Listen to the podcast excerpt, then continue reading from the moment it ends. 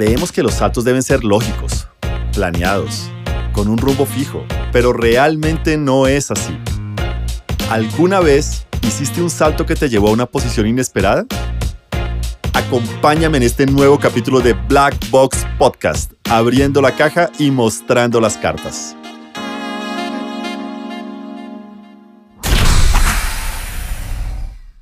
Muchas personas me preguntan cómo he permanecido tanto tiempo en la misma empresa. Es común pensar que para progresar debes cambiar de empresa muchas veces. Pero la verdad, este no ha sido mi caso. O bueno, en cierta forma sí, porque cada tres o cuatro años he tenido el privilegio de construir una nueva empresa dentro de la misma empresa. Y hoy llegó la hora de volver a hacerlo, de dar un nuevo salto. Un viaje a Europa para liderar a más de 1.100 personas de toda la región, con una explosión multicultural y una gran misión. Crear la nueva generación de especialistas de cloud, generando experiencias únicas para cada uno de nuestros clientes. ¡Wow! Realmente una oportunidad incomparable para aprender, aportar y nuevamente construir.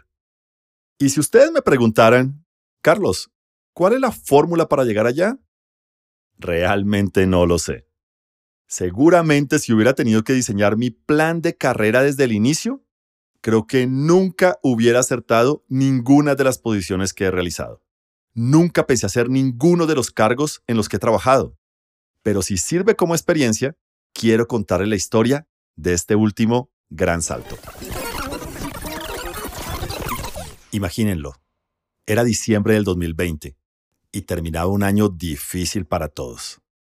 12 meses atrás, alguien hizo una sopa de murciélago y de repente toda la humanidad conoció el virus más contagioso que jamás enfrentamos, el COVID-19. Los que tuvimos el privilegio de conservar el trabajo, creo que preferíamos hacer el mejor esfuerzo posible, sin crear la mayor confusión. Pero un día, una charla que mi jefe hizo antes de iniciar nuestra reunión de equipo lo cambió todo. Él dijo que efectivamente el virus había cambiado el mundo y que nuestra empresa a nivel mundial pasaba por cambios muy importantes, mientras que nuestra región se mantenía estable. Porque la verdad, las crisis en América Latina son nuestra forma de vida. Y al final nos dijo, creo que es un momento para que los ejecutivos latinoamericanos se destaquen a nivel mundial. Al instante pensé, ¿en serio? Bueno, pues la verdad sonaba lógico.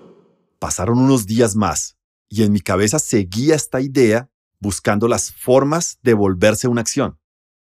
Así que, en enero del 2021, decidí pedirle una reunión privada a mi jefe. Eso que los gringos llaman un one-on-one. En esa sesión, Dije que había escuchado atentamente lo que había dicho en aquella ocasión y que me gustaría intentar explorar en otras regiones. A lo que él respondió, está bien, realmente creo que es un buen momento para nosotros. Pero, ¿cómo comenzar? En Oracle, estos procesos no son explícitos. No hay forma de saber cómo iniciar, ya que estos planes de carrera funcionan de manera un poco más informal. Lo cual desde mi perspectiva es excelente, porque si tienes iniciativa, tendrás seguramente menos competencia. Así que pensé, bueno, es hora de comenzar a tocar las puertas. Redacté un correo muy corto con el subject Vicepresidente Senior buscando nuevas oportunidades. Describí de manera corta mi intención de ir a otras regiones y cómo mi experiencia podría ayudar enviándolo a los dos vicepresidentes ejecutivos de Europa, el de Asia Pacífico y el de Estados Unidos. Y ahí quedé a la espera. Uno nunca sabe si lo hizo bien, pero los que trabajamos en ventas sabemos que para ganar un negocio es un asunto de una buena prospección y arriesgarse. De repente, ahí estaba la primera respuesta.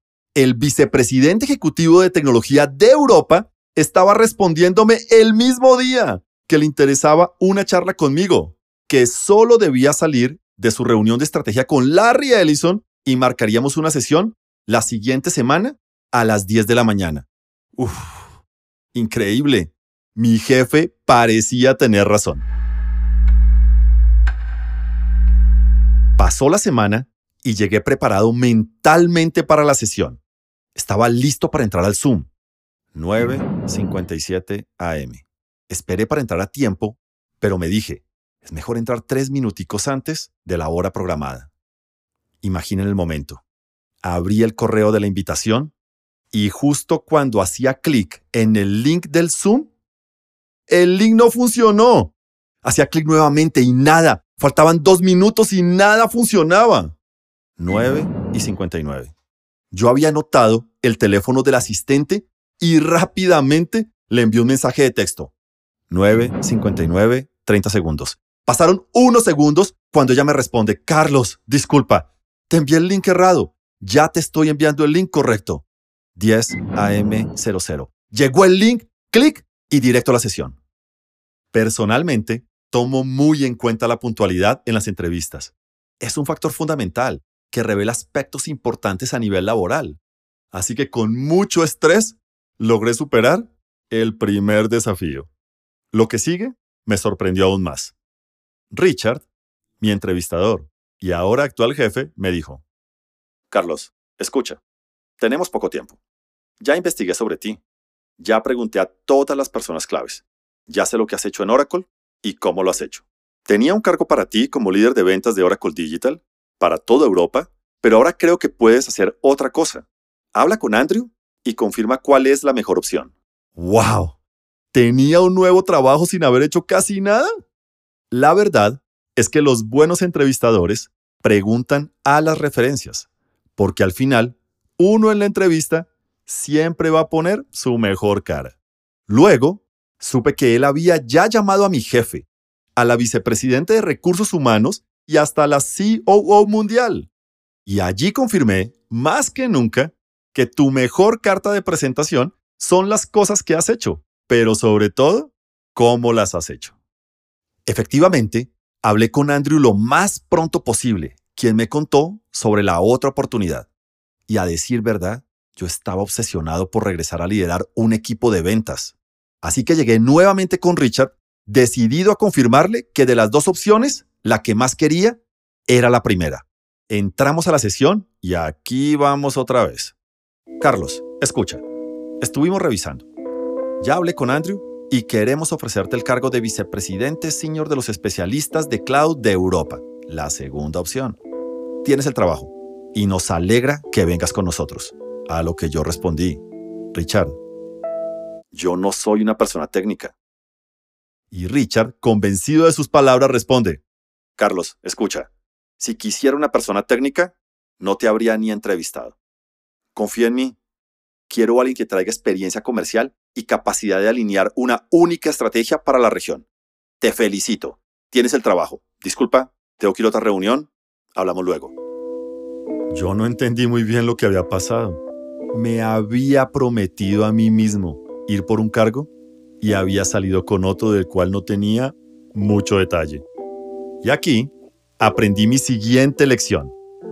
Las oportunidades no siempre vienen como uno las espera, porque muchas veces la obsesión por lo que tú quieres te hace perder la perspectiva de lo que realmente puedes hacer, aprender y aportar.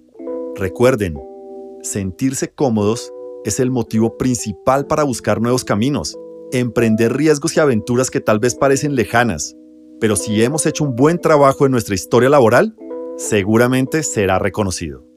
Si me preguntan cómo lo hice, cómo llegué, solo les puedo responder. No es lo que se hace en el momento. No es una acción puntual, es lo que se construye en el tiempo.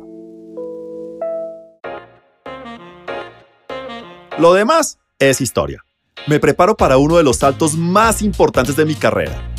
Y aunque llevo 100 trimestres en mi empresa, me siento como un nuevo empleado, en una nueva región, nuevas personas, nuevas culturas y lleno de energía. Y como muchos ya me conocen, ya salí con un plan de tres objetivos y tres resultados claves. Porque para mí, el número tres es mágico en el liderazgo. Pero esa historia tendrá que ser parte de la segunda temporada. Espero de corazón que les haya gustado esta serie de cinco capítulos y ojalá pueda tener la inspiración para una nueva temporada, ahora relatando la historia de un colombiano en Europa que se comió el cuento. Hasta la próxima temporada. Un abrazo.